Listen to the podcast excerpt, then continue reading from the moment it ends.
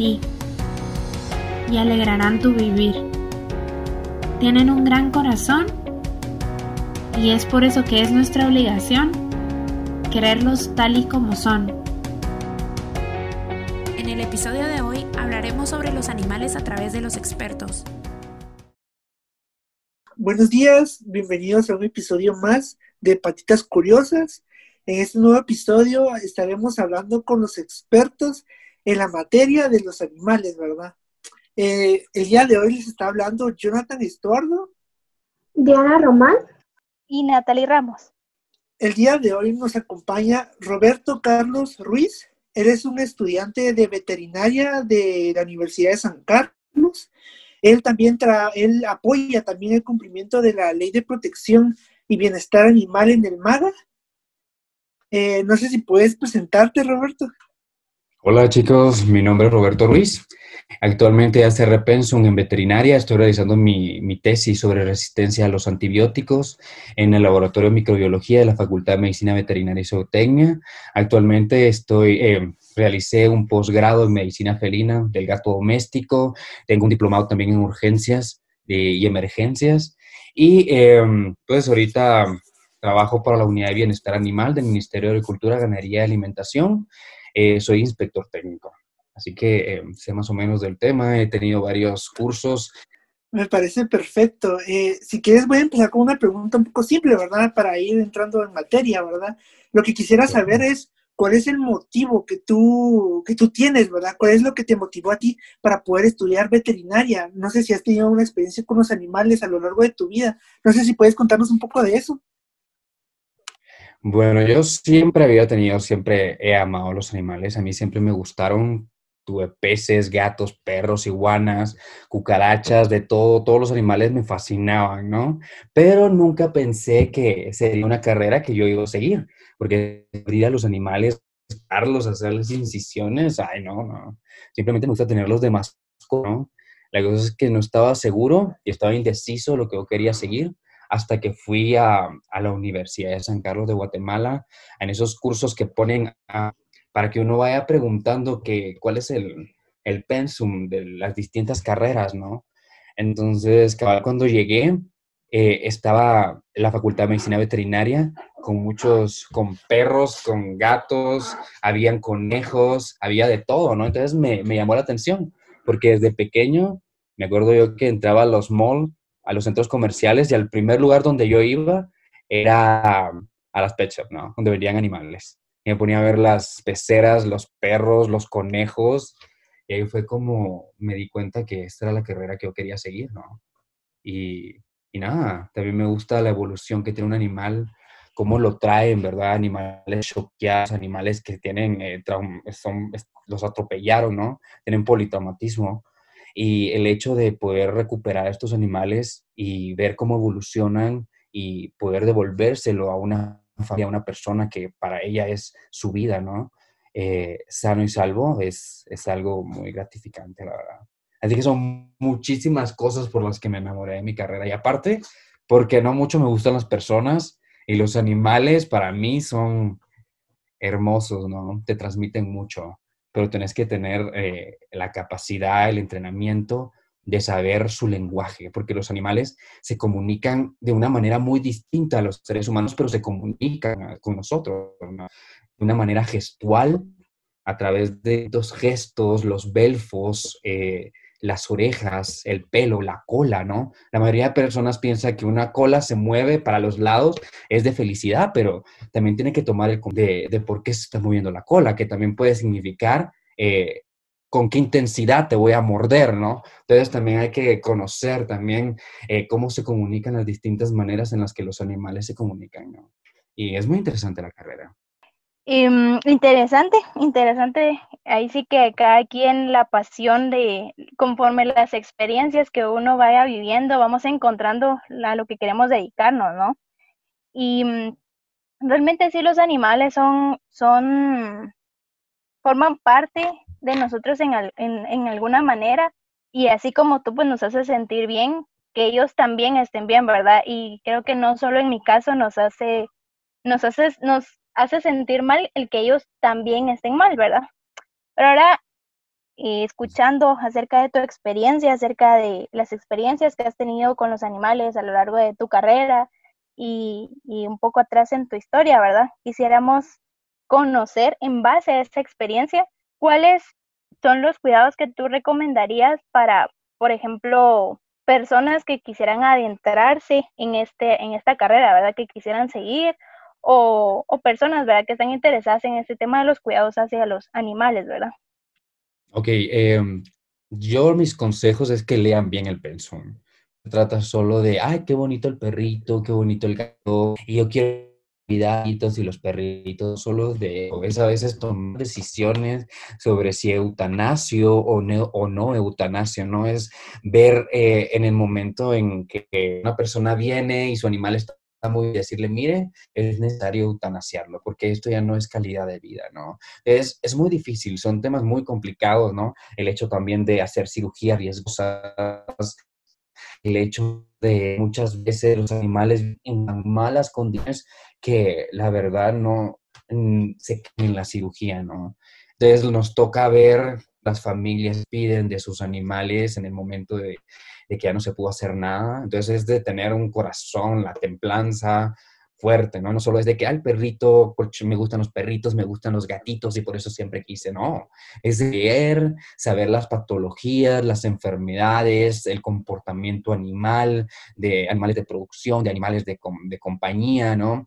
Es, eh, es, es un es un campo muy, muy grande. Y no solo son perros y gatos, ni tampoco iguanitas, ni tampoco pececitos, ¿no? Entonces es de leer muchísimo, comprometerse y siempre tener tu criterio como profesional, ¿no? Como estudiante.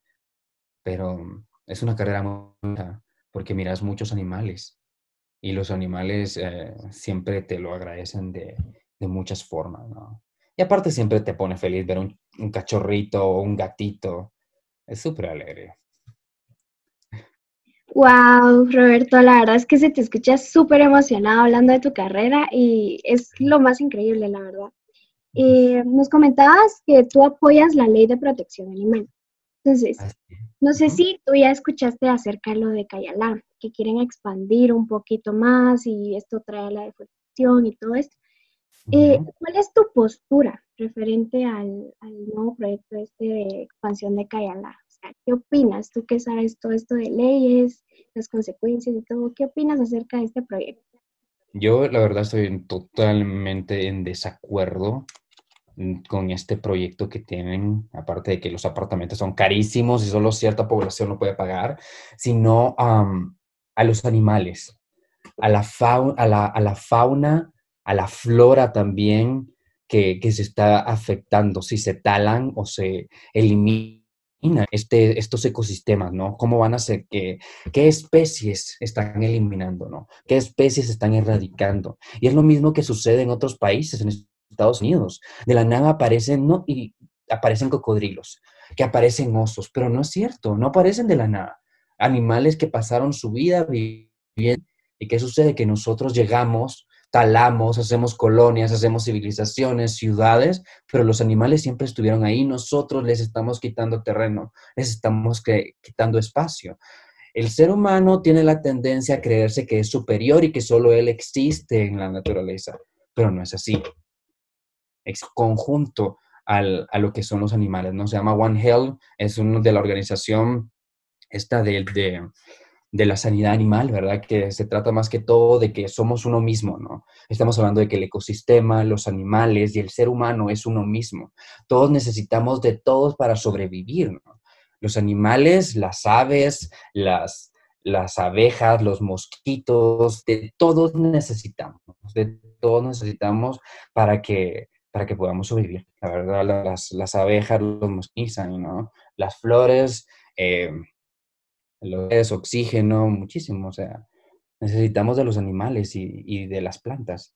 Y el hecho de que estén talando y que estén destruyendo básicamente ecosistema con fauna y que dijeron que no habían animales ahí, de la nada aparecieron ahí, güey, de la nada, ¿no? O sea, siempre estuvieron ahí, zarigüeyas, ¿no? O sea, eh, considero al menos que ya no, eso es totalmente, ya no deberían hacer eso, talar los árboles, para nada. Estoy totalmente en desacuerdo. Wow, es cierto, estoy de acuerdo, estoy totalmente de acuerdo contigo, Roberto. Es muy cierto que en este planeta tenemos que vivir en equilibrio, tanto animales como plantas, como nosotros, como personas, ¿verdad? Como seres humanos. Más nosotros creo que tenemos la responsabilidad de cuidarlos a ellos, ¿verdad? Porque básicamente ellos eh, muchas veces no se pueden cuidar solos, ¿verdad? Nosotros somos los únicos que tenemos capacidad de razonamiento y literalmente, actualmente, en estos últimos años hemos estado acabando prácticamente con todos ellos, ¿verdad? Pero, de hecho, hay estudios que comprueban que los animales, y eso ya es como viejito, ¿no? Los animales tienen inteligencia, razonamiento, tienen alma, tienen espíritu, tienen todo lo que es igual a, que, a lo que nosotros tenemos, ¿no? Solo que en una manera distinta a la que nosotros la entendemos, ¿no? Por ejemplo, ¿con qué razón? Hay varios TikToks que ustedes pueden ver de gatos, que por ejemplo viene el gato, está sentado y de la nada parece como que la máquina de limpiar, ¿no? Viene él, ve la máquina de limpiar y hace un movimiento y la pone para otro lado. O sea, el hecho de que este animalito conozca cómo es el funcionamiento de esta máquina y sabe lo que tiene que hacer para que esta máquina se mueva a otro lado, eso es inteligencia. Eso es razón, ¿no?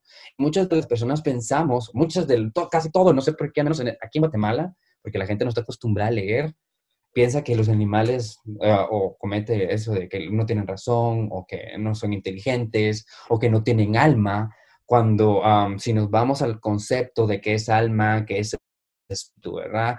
Eh, sí concuerda con lo que los animales tienen, ¿no? Y eso, más que todo. Wow, sí, tienes razón. La verdad es que es súper interesante todo, ¿verdad? Cómo los estudios han ido evolucionando, ¿verdad? Para estudiar más los animales. Pero algo que yo quería preguntarte más que todo es, como tú trabajas en esto de la ley de protección animal, referente a lo de Cayalá, ¿tú crees o no sé si hay algún tipo de ley que, ayude a la denuncia de este tipo de, proyectos? Tal vez no solo este de Cayalá, sino que futuros proyectos. Y no sé si tú también crees que aquí en Guatemala, o sea, la ley de protección animal sí ha sido aplicada eh, de manera, de, buena manera, ¿me entiendes? Porque literalmente muchas personas piensan de que eh, o nosotros también pensamos que el sistema de justicia aquí en Guatemala, la verdad que es muy deficiente, ¿verdad? No sé tú, tú, ¿cuál es tu experiencia? No sé si puedes contarnos un poco de eso. Pues claro, yo a mí me ha tocado, yo soy inspector técnico, ¿no? Entonces yo recibo las denuncias y yo llego al lugar donde sucede el maltrato animal, ¿no? Entonces hay personas que no nada, que son, que son de escasos recursos y tienen animales como reyes, ¿no? Y hay otras que tienen mucho y los tienen muy mal, ¿no? Entonces, em, la ley de, de la ley de protección y bienestar animal es relativamente nueva, lleva casi tres años aquí, pero tenemos que pelear primero con la cultura, ¿no? Eso es lo más difícil. Primero hay que separar dos conceptos. Está el maltrato animal y la crueldad animal. El maltrato animal es todo ese acto inconsciente, ¿no? Es ese desconocimiento que se tiene del maltrato. Por ejemplo, los perros de las terrazas, em, tenemos los loros que los alimentan con pan y con café y con semillas de girasol, ¿no? Son animales que son sociables, son animales que necesitan de recrearse, de caminar, ¿no? Pero que mi, bisabuelo, que mi abuelo, que mi papá vivieron, crecieron pensando que eso era algo normal, ¿no? Tener a un raza, tener a, tener a los pececitos en una pecera muy pequeña, ¿no? A las, a las aves en, en jaulitas muy pequeñas, ¿no? Cuando, eh, cuando pues, o sea, eso no es para tener salud, tener primero bienestar físico, lógico y social. Entonces, ningún, si una de estas no se cumple, no tienes bienestar y no tienes salud. Entonces, em, llegar a, a, las casas y toparse con que la persona viene y dice, pero ¿por qué me están, por qué me están culpando a mí de maltrato animal? ¿Quién fue? O yo jamás le pegaría a mi perro. Pero no solo es eso de pegarle a tu perro, no solo es el maltrato físico, sino también es el maltrato psicológico, emocional y social que tú le haces a tu animal con el hecho de mantenerlo encadenado, pagando una condena que, ¿de qué? ¿De qué? O sea, imagínate el, gato, el, o sea, la tortura psicológica para un animal estar encadenado o estar solo en una terraza, sin contacto de nadie de veces del dueño que le tira caldo con arroz o con tortilla, ¿no? Entonces, eso es tortura mental y es muchísimo peor que la física. Y la gente no sabe eso. La gente asume que no le peor no es maltrato, ¿no? Y miramos a los perros en los huesitos, ¿no? Pero también es muy difícil porque llegamos a lugares donde la gente es de escasos recursos. Me tocó llegar al lugar de un asentamiento con unas personas y vivían en una casa de lámina junto con ocho personas más y no, no los conocían, ¿no? Pero, ¿cómo le puedo exigir yo a una persona bienestar para sus perros si ellos no tienen bienestar para ellos mismos? Entonces, es muy complicado porque es tratar la cultura desde la raíz, desde la raíz para que la gente vaya cambiando ese chip, cambiando esa mentalidad de que los animales no, no sienten, que los animales viven de cierta forma, que los animales esto.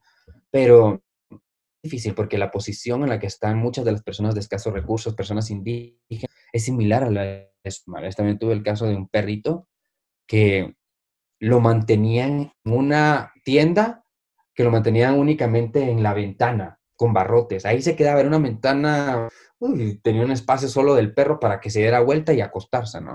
Pero cuando nosotros ingresamos al domicilio, a, a la tienda, el señor nos dijo que él en su apartamento no lo dejaban tener, no lo dejaban tenerlo y que solo lo podía traer a su trabajo. Y cuando uno miraba cuál era su trabajo, ¿no? Eh, era detrás del mostrador, era un banquito y era la misma distancia que la de la, que la, de la, de, la ventana, ¿no? Entonces son casos muy difíciles, porque uno, uno quiere exigirles a las personas bienestar animal, pero ellos no tienen bienestar tampoco. Y con lo de Kayala, creo que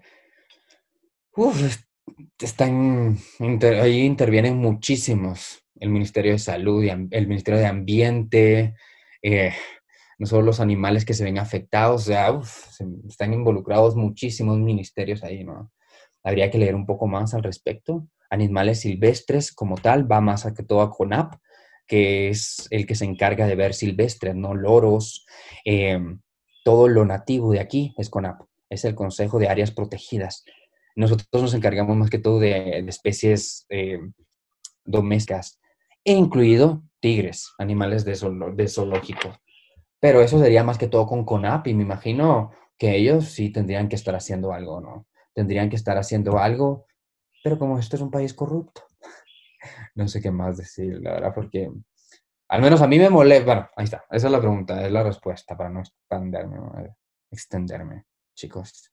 Exactamente, sí, tienes mucha razón en algo que eh, creo que todos estamos de acuerdo también, y es que se empieza también por la decisión de querer el bienestar, en el caso de hablando de nuestras mascotas, ¿verdad? De los animales domésticos, de poder querer la, el bienestar de ellos mismos y estar conscientes como algo importante, que también ellos sienten, que también tienen, tienen su lado emocional, ¿verdad? Y el lado en el que también puede afectarles psicológicamente, que era lo que, lo que nos mencionabas, ¿verdad? Pero algo también que queríamos preguntarte eh, es acerca de la situación eh, que, que está reciente del huracán ETA, ¿verdad? y que pudieras darnos tu punto de vista o cómo crees que a los animales pudo afectarles también esta situación, ¿verdad? Porque sabemos que les afectó a muchísimas personas, a los hogares de muchísimas personas, pero también es importante que sepamos el, el, otro porcentaje, ¿verdad? De vida que lo padeció o que lo sufrió, que son los animales, ¿verdad? Totalmente de acuerdo. fíjate que nosotros Trabajamos igual que trabajan la Policía Nacional, los bomberos voluntarios y los municipales, también esta policía de tránsito, ¿no? trabajamos a través de un programa que se llama, un sistema que se llama Sistema de Comandos de Incidencia, ¿no? Este sistema de comandos más que todo es un conjunto de instalaciones, de personas, de equipo, de protocolos, ¿verdad? Más que todo para administrar de una mejor forma los recursos que se tienen los recursos que se tienen y lograr el objetivo, ¿no? En un incidente. Te pongo el ejemplo de un accidente de tránsito, ¿no? En el que salen accidentadas dos personas.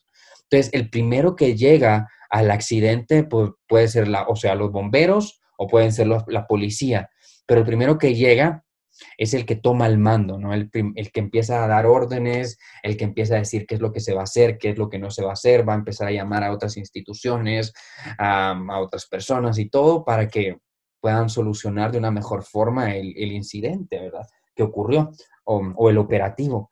Y es lo mismo que sucede en ahorita con esta, con esta problemática, con este huracán, ¿no? Que es el que tomó las riendas aquí fue Conred. Conred, que es el Consejo Nacional de Reducción de Desastres, ¿no? Es el encargado más de esto y él es el que nos da a nosotros, Comunidad de Bienestar Animal, eh, el, el, la luz verde, ¿no? Para que nosotros empecemos e iniciemos.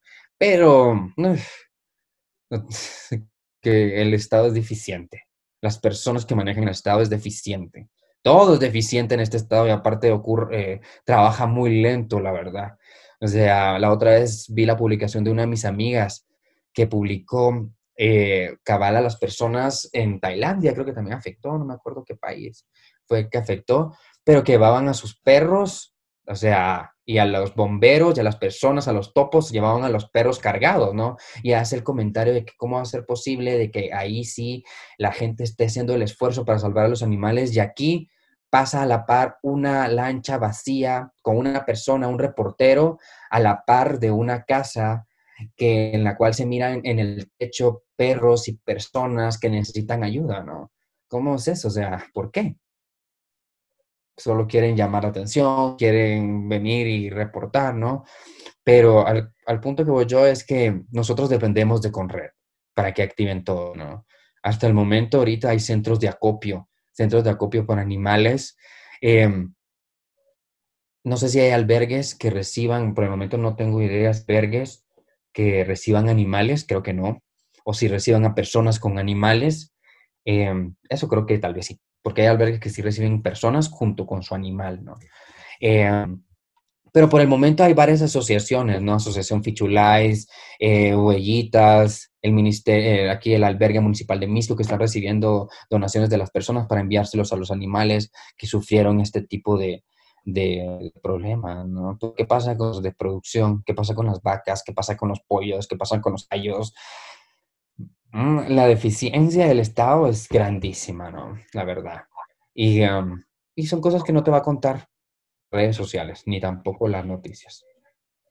Tienes muchísima razón, Roberto. La verdad es que, si te soy sincera, yo no sabía eh, pues tanto de lo que pasaba en los animalitos. O sea, sí conozco formas de maltrato y todo lo que eh, pasa con ellos, porque lo hemos venido hablando en podcast. Pero eh, ahora me doy cuenta teniéndote aquí que la realidad de los animales que sufren, wow, es totalmente, totalmente diferente. Y pues eh, yo solo quería más que todo agradecerte y no sé si puedes decir unas como palabras de despedida a la gente que nos está oyendo, em, de cómo podemos nosotros eh, ser ese cambio que tenemos que tener para ser diferentes al momento de tratar a los animales, porque eh, por mi parte, y creo que mis compañeros también somos em, amantes de los animales, entonces eh, tal vez una despedida bonita, como venías hablando de tu, de, tu trabajo, de lo que estudias. Mm, ok, yo solo que tengan siempre en mente los animales son seres sintientes, que los animales en conciencia, los animales se reconocen a ellos mismos detrás de un espejo, a enfrente de un espejo. Los animales son ingentes, los animales tienen emociones. De hecho, tienen seis emociones y nosotros los, seres humanos tenemos siete. Em, que el cerdo es uno de los animales más empáticos, uno de los animales, ¿no? Que siente empatía. que, que, no se nos olvide que los animales, que hay, que, que hay un reino y es el reino animal y que pertenecemos a ese reino animal, ¿no? Ni un reino humano, ni un reino de personas, no. Hay un reino animal y nosotros somos parte de eso. Somos parte de un mundo y en este mundo están involucrados animales, están involucrados plantas, están involucrados de todo, ¿no? Y que debemos verlos más como un conjunto y debemos verlos más también como iguales, ¿no? Como, como esos seres que nos acompañan, en especial los perros, los gatos, que siempre están ahí y que saben cuando sufrimos y, nos pasa todo, ¿no? y que tengamos eso en mente y que lo, lo traslademos a nuestras generaciones, a nuestros hijos, ¿no? Que ellos sepan lo que son nuestros animales y, y eso, nada más. gracias, gracias Roberto. La verdad es que qué, qué placer, qué gustazo. Y hablo también por mis compañeros tenerte aquí y saber un poco más porque es bueno estar informado, la verdad.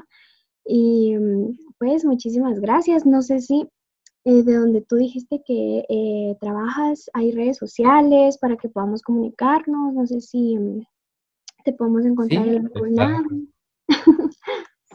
Está la unidad de bienestar animal del MAGA, está en, Facebook, también lo pueden encontrar en, Internet. Pueden buscar también la ley de protección y bienestar animal para que conozcan más.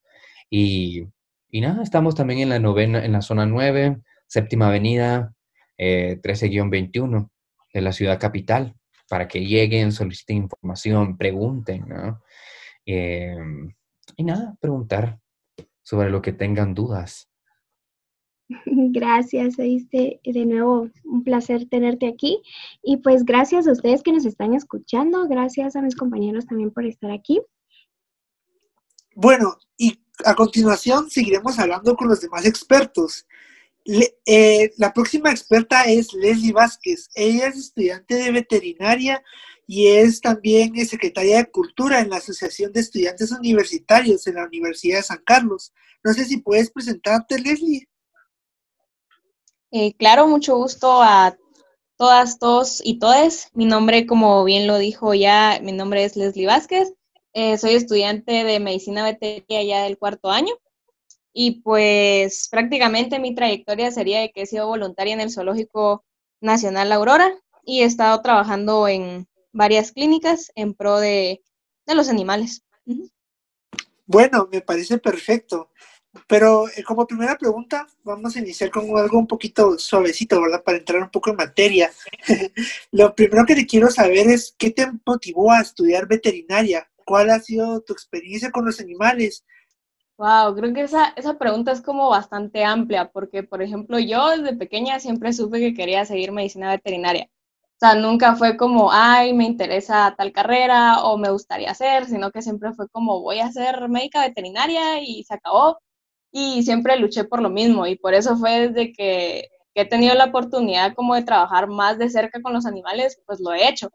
Y yo diría que mi motivación es de que esta carrera es tan pura porque de verdad un animal realmente no es como que pueda sentir odio hacia otro animal o hacia otra persona, sino que se rige mucho por sus instintos. Pero lo que es medicina veterinaria tiene mucho que ver con los humanos en el hecho de que una mascota no es solo eso, sino de que es tu amigo, es tu acompañante, es tu confidente.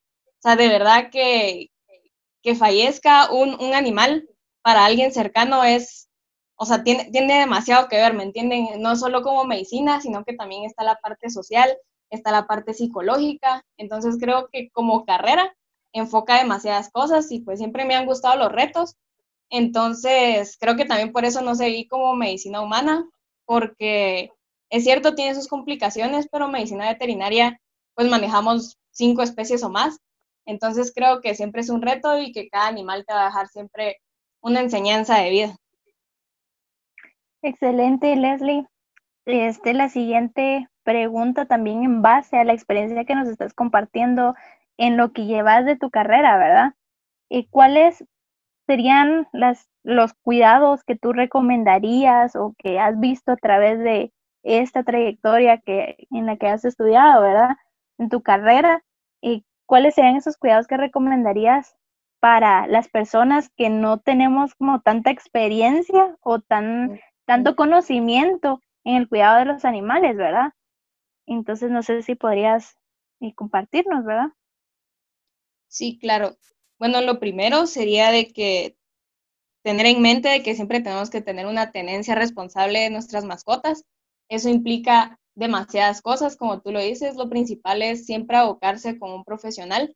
Yo sé que hay bastantes eh, personas que son de tipo empírico, que pueden tener la experiencia, pero nunca van a llegar a tener todo el conocimiento que tiene un médico veterinario pues certificado y graduado, porque si bien podemos decir de que la experiencia hace a un médico, es cierto, pero la teoría pues siempre lo va a respaldar. Entonces, primero que nada, es siempre tener presente de que si, si queremos tener una mascota, tenemos que tener el tiempo suficiente para tenerlo, tenemos que tener los recursos necesarios para poder cuidarlo.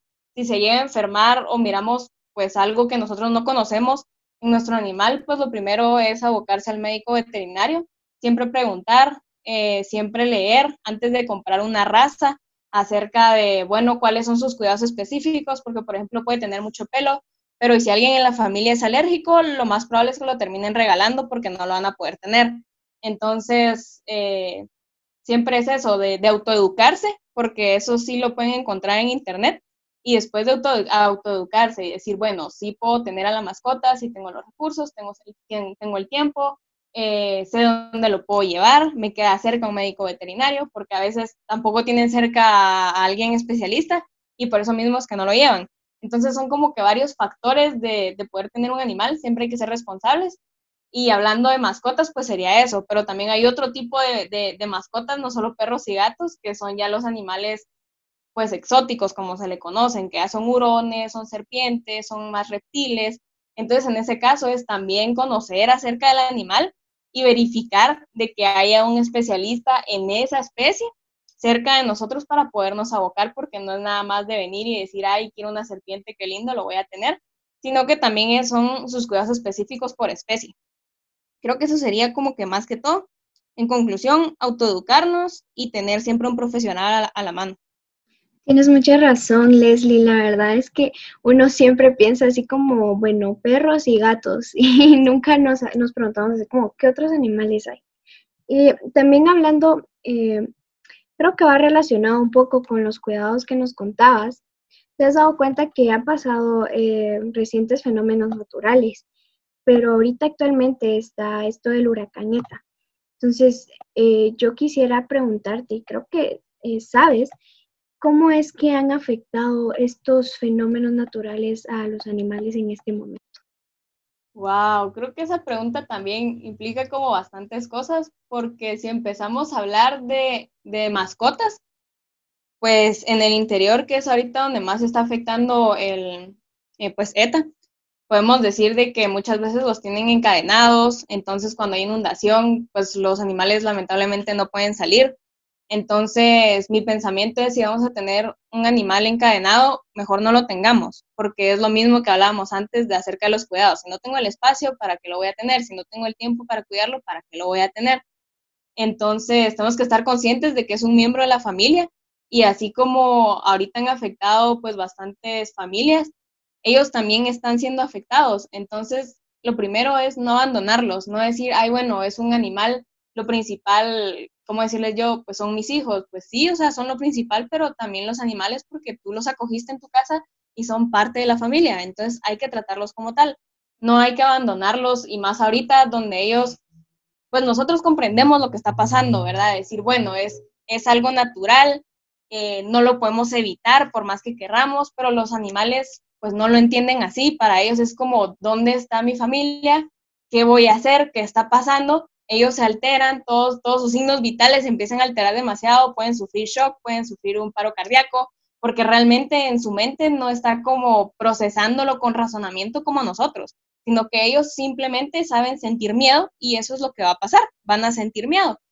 Entonces, ahorita sí han sido bastante afectados, eh, hay bastantes abandonos y no solo de por sí Guatemala es uno de los países que más pues animales callejeros tienen por lo mismo de que no, no se tienen jornadas de castración, no se tiene pues la tenencia responsable de decir yo ya no quiero que, que, mi perrito tenga más perritos, entonces pues lo voy a mandar a castrar, o yo no quiero que mi perrita quede preñada, entonces la voy a mandar a esterilizar. No se tiene como esa cultura para poder reducir pues, los animales callejeros, entonces imagínense si ya hay y ahorita con tantos abandonos que se están dando, pues van a haber más. Entonces, eso solo va a hacer que se proliferen más enfermedades infecciosas para los demás animales.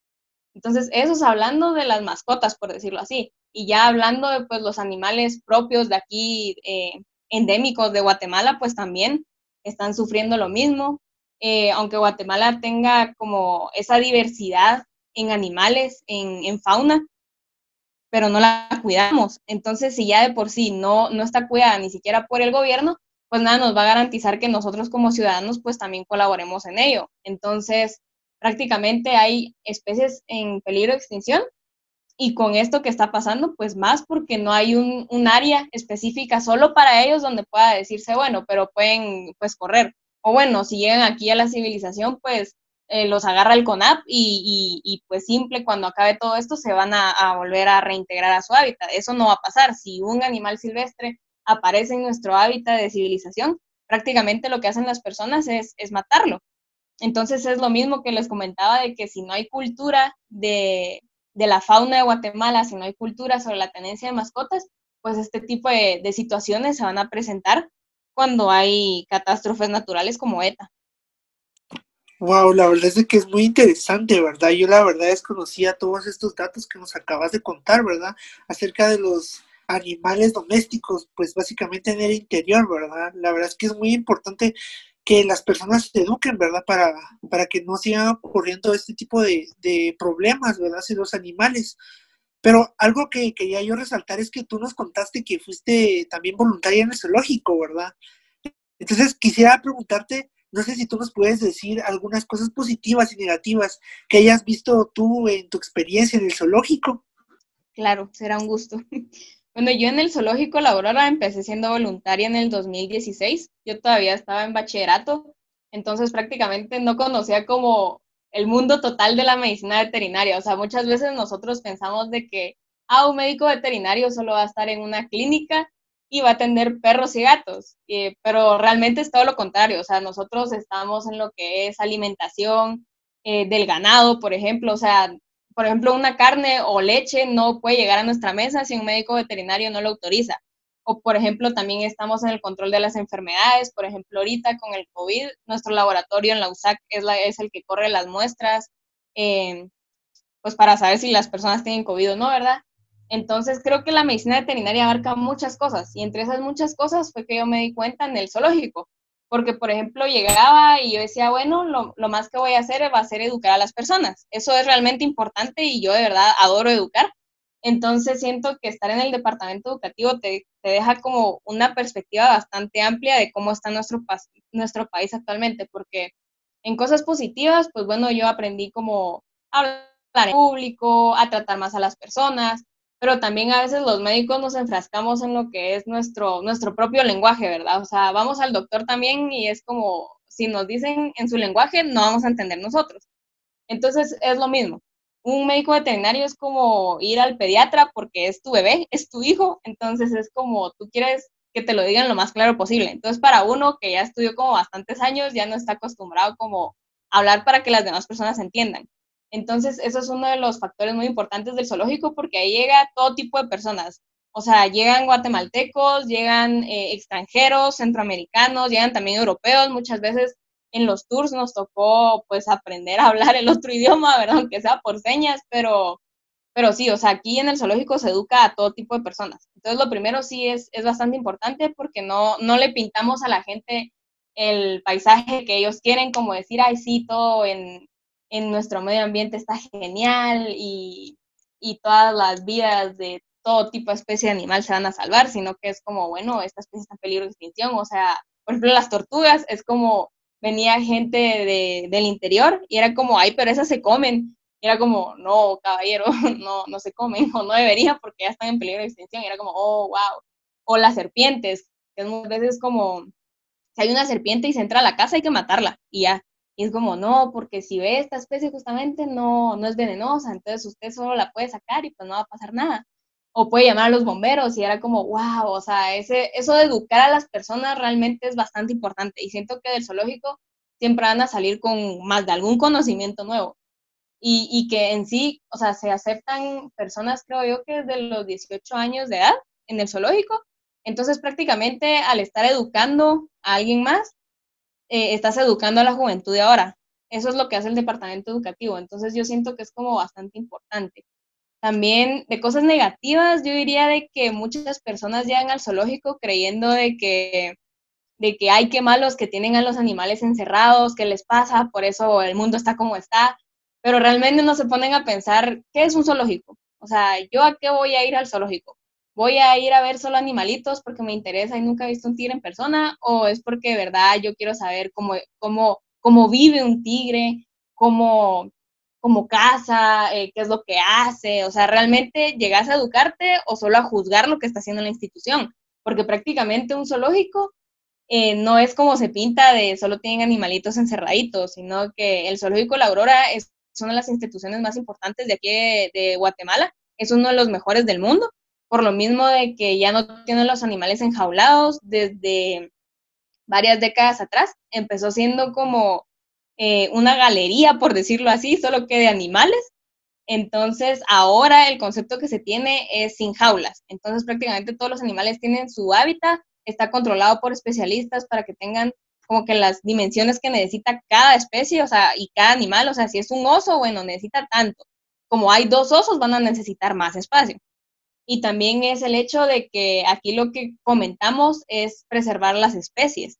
Entonces, esto, ¿cómo decirles? Es una cadena de eventos los que se ven en el zoológico porque terminan, empiezan insultándonos a nosotros, aunque solo estemos del departamento educativo, pero terminan yéndose con el conocimiento de, ah, bueno, no son malos. O sea, uno, si los cuidan, dos, están preservando especies, eh, tres, eh, están educando a las personas, y cuatro, yo al venir al zoológico, pues estoy contribuyendo a que estas especies pues tengan el dinero para poder pues seguir sustentándolas, porque antes era solo del gobierno, pero ahora ya no, ya no es así, sino que son son patrocinados la mayoría de animales y por eso es que ahora el zoológico cobra. Entonces, en aspectos positivos y negativos, pues hay bastantes, pero sí resaltaría el hecho de que tiene más cosas positivas que negativas. Es muy cierto, es muy cierto todo lo que comentabas y acerca de lo que nos estabas compartiendo era la siguiente pregunta que teníamos para ti, porque sabemos que eh, existe también el porcentaje, como bien tú lo mencionabas, que piensa, el porcentaje de personas que piensa que estar en un zoológico les hace daño, ¿verdad? Que nada más los tienen ahí por tenerlos encerrados como una exhibición, pero realmente existen también zoológicos en donde eh, les dan el cuidado necesario, ¿verdad? Que, que, que se les debe dar, porque bien sabemos que hay especies en las que no pueden eh, desenvolverse o desarrollarse estando en un hábitat libre, ¿verdad? Sino que necesitan de cuidados para poder seguir viviendo, para poder seguir desarrollándose, ¿verdad? Entonces la pregunta que teníamos para ti era más acerca de los cuidados específicos, un poco más de mm, eh, acerca de los cuidados específicamente que le dan a, a, todos los animales, ¿verdad? Para que las personas que puedan escuchar este podcast puedan informarse también puedan conocer acerca de los cuidados que se les da para poder cambiar también un poco esa mentalidad que tienen algunas personas de que en un zoológico solo, solo los tienen encerrados, ¿verdad? Y no realmente que sí existen zoológicos que les dan el cuidado. Entonces, em, eso queríamos que pudieras compartirnos un poco de los cuidados un poco más a detalle para poder conocerlos, ¿verdad? En tu experiencia como voluntaria. Claro, pues desde luego, yo realmente cada, día que iba disfrutaba bastante recorrer todo el zoológico, o sea, es, más de un kilómetro el que se hace uno caminando hasta, hasta lo último. Y por eso es que se recomienda como que vayan desde temprano para poder ver todo, ¿verdad? Porque el zoológico es verdaderamente amplio.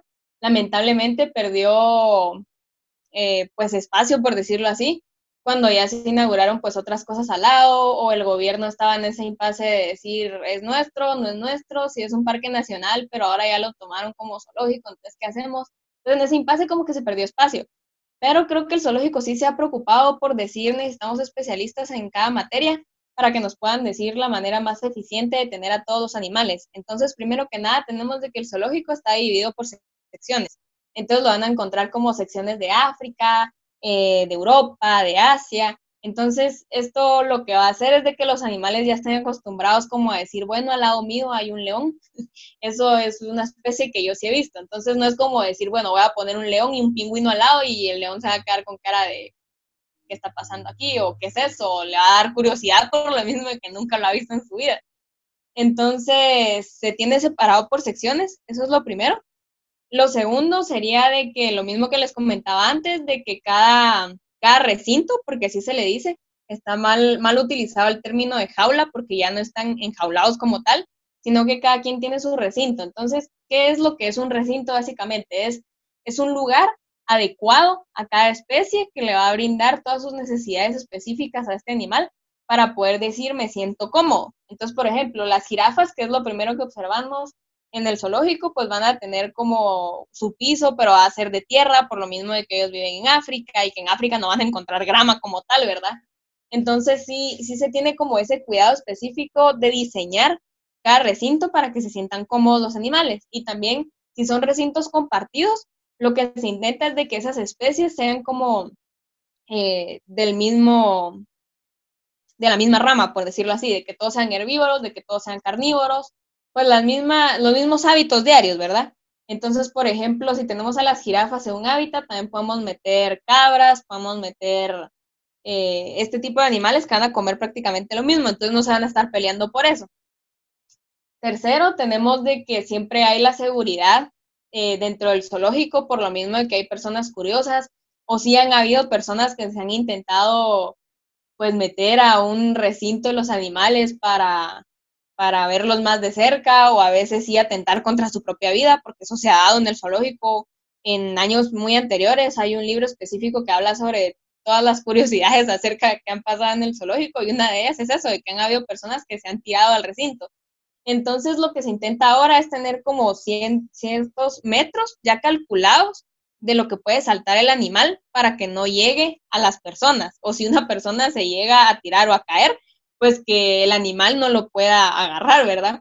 Entonces, esto ya se trata con conciencia, por decirlo así, porque sí hay estipulado, creo, no sé si es un artículo o una tesis la que se trabajó acerca de cuántos metros puede llegar a saltar cada especie. Entonces ya se tiene estipulado y, este, y esta ciencia fue la que se trató en el zoológico. Luego tenemos de que cada vez que se va a introducir un animal, el cuidado específico que se tiene es saber su dieta específica porque nosotros manejamos lo que es eh, nutrición animal y por supuesto no, no, es solo venir y decir, bueno, los monos han de comer banano, hay que meterles unas dos pencas por cada uno, sino que es de verdad controlarles el peso, por lo mismo de que ellos no van a estar caminando grandes distancias y van a quemar la grasa que ellos deberían de quemar normalmente. Entonces hay un especialista en nutrición eh, y en la cocina se tiene todo limpio, de verdad todo ordenado. Eh, son muy amables las personas que están en cocina, tienen su trasto ya eh, para cada animal, o sea, es impresionante, pero los cuidamos tanto que hasta dice así como, bueno, la vaca se llama pantufla, entonces este es el trasto de pantufla. Y literal, tú vas a la cocina y nosotros a veces teníamos eh, como que el, poder de decir, ah, yo quiero darle de comer a tal animal, entonces voy a dejarle su comida el día de hoy. Entonces podías llegar con, con, tu encargado, obviamente, y decir, bueno, ¿será que me pueden dar la comida de tal animal? Y los tenían separados por plato y cada plato tenía su nombre. Entonces creo que eso es muy importante mencionar los cuidados específicos que tiene el zoológico, porque imagínense la cantidad de animales que hay y tener como ese detalle de este es su plato, esto le gusta y esto le vamos a dar. Y en cada cumpleaños que tienen los animales también ya se sabe cuál es su comida favorita y se les da. Entonces, aparte de la nutrición, también tenemos de que llegan especialistas cada vez que un animal viene eh, a instalarse al zoológico, por ejemplo, los, los chimpancés que llegaron por eso el 2017, creo yo, 18, fueron los que, los que vinieron con, con su persona encargada de su país. O sea, ellos eran, eran de Europa, entonces un europeo vino con ellos a decirnos los cuidados, a, observarlos durante toda una semana, para decir, ah, bueno, si están felices aquí, entonces ya se les puede dejar, eh, yo me retiro y ya les queda a ustedes el cargo. Pero sí siento que el zoológico se ha preocupado demasiado por tener, uno, patrocinadores para que nunca les falte nada a cada especie, eh, dos, tener la conciencia de decir, si no podemos tener un animal, pues no lo vamos a traer, así de simple y de sencillo. O sea, antes de traer un animal, no es nomás de que ustedes vengan y vean de que, ah, se vino un oso, metámoslo aquí mientras. No, eso no es así. Se, se hace su recinto casi que con un año aproximadamente de anticipación. O, si nos dicen, bueno, eh, les vamos a, mandar tan animal porque es el clima adecuado para que se pueda producir, está bien, pero déjenos ver si tenemos espacio. Entonces son bastantes cosas que el zoológico realmente cuida que tal vez no, no lo ven las personas de esa forma porque, como les digo, solo llegan a ver. Pero ahí es donde entra el, el departamento educativo del zoológico, porque nosotros sí manejamos el concepto que para que una institución sea pues benéfica hacia la ciudadanía de su país, tiene que tener un departamento educativo para que éste pueda dar todos estos conocimientos a, las personas que llegan a visitarlo. La verdad es que es impresionante todo lo que nos contás y cómo es que fluyes al hablar de los animales y cómo te apasiona el, esta, esta, carrera, ¿verdad? Y tal vez eh, puedo ser, em, o tal vez no, va a ser redundante, pero quisiera saber si la U ha tenido alguna participación dentro del zoológico también, em, refiriéndome a la facultad de veterinaria. Bueno, es, sí, creo que es facultad, ¿verdad? sí.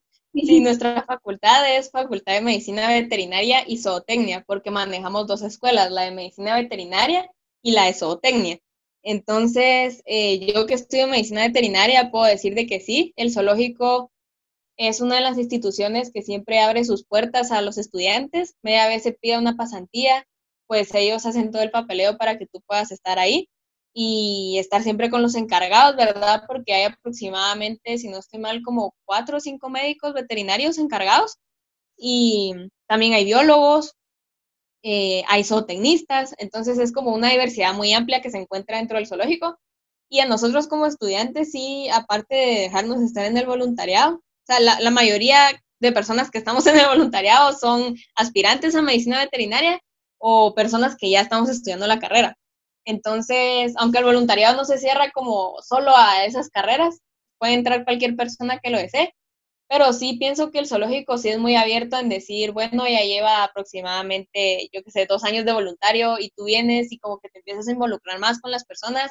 Ellos sí son de, de decir, bueno, o sea, el conocimiento es para pasarse, no es para guardárselo. Entonces sí, sí abren sus puertas demasiado a decir, tú quieres aprender sobre esta especie, entonces puedes, puedes venir aquí al, área de, pediatría, por ejemplo. Si a ti te interesan mucho los reptiles, puedes quedarte en el herpetario, por ejemplo. Si a ti te interesa mucho la medicina, pues de vez en cuando eh, que la doctora venga y diga, bueno, acompáñame a hacer tal cosa, ¿verdad? Pero ya es como de ganarse esa confianza con ellos, porque no es nomás de venir y decir, bueno, yo quiero y entro y bueno, ya démosle, sino que sí, sí se toman ellos el tiempo en decir, eh, qué persona va, va a acompañarnos a hacer este tipo de cosas. Y sí es como bastante la unión que se tiene dentro del zoológico. Creo que son muy amigables, muy solidarios en ese sentido. Y cada cosa que uno tenga dudas, siempre están abiertos a, a, decir, no te preocupes, aquí hay un lugar donde tú puedes venir a aprender. Prácticamente yo no creo que nuestra facultad tenga como como ese lazo de decir, ah, bueno, los de primer año quieren saber sobre esta especie, entonces llevémoslo. O sea, eso no se da, sino que es prácticamente que tú como estudiante propio vayas a, a irte adentrando dentro del zoológico para que ellos digan, ah, bueno, démosle. Pero de la facultad lo único que tienen son tal vez permitir las pasantías y tal vez lo que es el EPS, que sí hay siempre, si no estoy mal, una persona de la facultad que siempre se queda en EPS con los del zoológico pero ya son los del zoológico los que deciden qué persona va a estar con ellos. No es la facultad en sí que dice yo quiero que esta persona esté ahí y esa persona va a estar ahí. Entonces pienso que la facultad sí debería como que tener más, con más zoológicos, porque aunque el zoológico La Aurora sea el más conocido, no es el único que hay en Guatemala. Pero sí pienso que la mayoría del tiempo sí queda en cada estudiante el querer abrirse paso dentro de lo que le gusta y así introducirse en las, en las instituciones del país.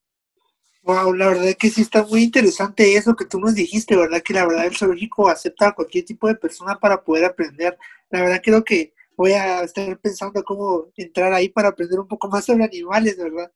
Pero algo, ahorita me surgió una duda y la verdad es que yo desconozco las carreras que están ahí en facultad de, en tu facultad, ¿verdad? No sé si tú nos puedes explicar la diferencia entre medicina veterinaria y la diferencia de zootecnia.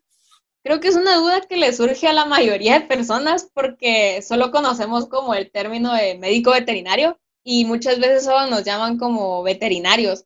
O sea, se les olvida el hecho de que nosotros es una medicina. Entonces ya mencionarles el término zootecnista, ya las personas se pierden totalmente. Entonces, lo que tiene la facultad es zootecnia y medicina veterinaria. Son dos carreras distintas, pero siempre pues hacia los animales, ¿verdad? La zootecnia es prácticamente eh, la ciencia que se basa en lo que es la producción y reproducción de los animales. Entonces, por ponerlo así, yo tengo una granja y quiero reproducir eh, a mis animales para que haya terneros, que son pues las vaquitas, ¿verdad? Entonces, pero yo no tengo como ese conocimiento de decir, wow, cuando entran en cero las vacas, o wow, ¿qué hago después cuando nazcan los terneros? O, o cómo sé que mis vacas están en la condición corporal adecuada para, para soportar un embarazo, porque son nueve meses, ¿verdad? Entonces es como, ¿qué hago si, si yo quiero prosperar en un negocio de este tipo, pero no sé en sí qué es la reproducción y la producción animal?